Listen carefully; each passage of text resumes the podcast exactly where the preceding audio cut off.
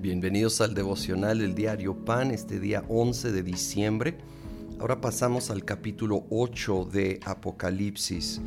Aquí el Cordero rompe el séptimo sello y leemos en el versículo 3, se acercó otro ángel y se puso de pie frente al altar. Tenía un incensario de oro y se le entregó mucho incienso para ofrecerlo junto con las oraciones de todo el pueblo de Dios sobre el altar de oro que está delante del trono. Y junto con esas oraciones subió el humo del incienso desde la mano del ángel hasta la presencia de Dios. Luego el ángel tomó el incensario y lo llenó con brasas del altar, las cuales arrojó sobre la tierra, y se produjeron truenos, estruendos, relámpagos y un terremoto. Es increíble que en esta escena celestial tan espectacular, épica, menciona las oraciones de todo el pueblo de Dios. Hay una especie de copas que, que se van llenando con las oraciones. Nuestras oraciones no son olvidadas, ¿sí? Aun si en el momento no parece haber una respuesta en lo natural, no es que Dios ya descartó o simplemente olvidó esa oración. Obviamente hay oraciones que no están conforme a la voluntad de Dios y, y esas simplemente no se van a cumplir.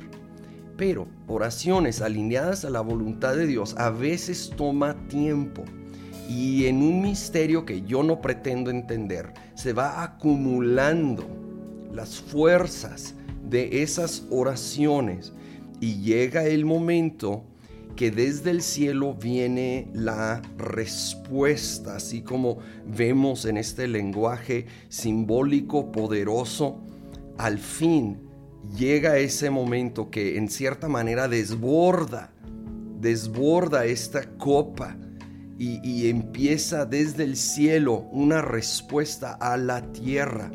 O yo no sé tú, pero esto me anima a seguir orando, seguir clamando, seguir buscando conocer la voluntad de Dios y clamar por el cumplimiento de esa voluntad. Venga tu reino, hágase tu voluntad como en el cielo, en la tierra. Y obviamente aplicarlo a cada uno, a su vida, a su familia, a su contexto particular. Y luego el versículo 6 dice, los siete ángeles que tenían las siete trompetas se dispusieron a tocarlas. Y, obviamente ah, este es un breve devocional, pero aquí, similar a los siete sellos, ahora encontramos siete trompetas. Y hay una similitud, pero va aumentando la intensidad. Vemos aquí particularmente que se va desatando lo que voy a llamar desastres naturales.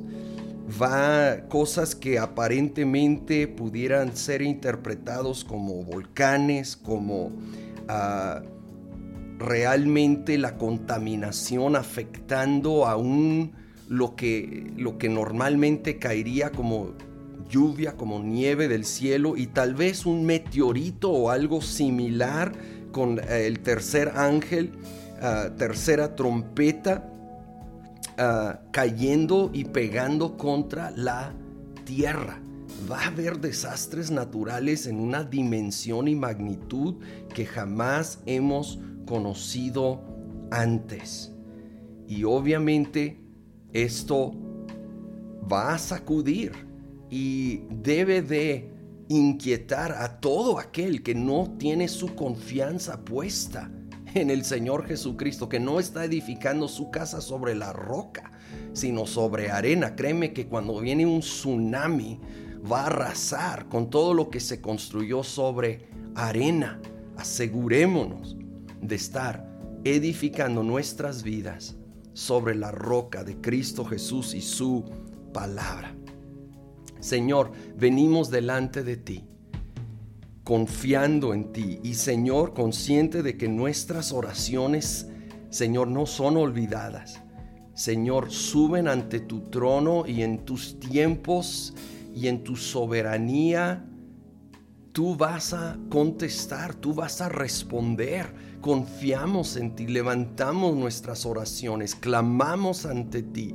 Y sí, venga tu reino tu voluntad sea hecha como en el cielo, en la tierra, en mi vida, en mi familia, en nuestra tierra. Te lo pedimos en el nombre de Cristo Jesús. Amén.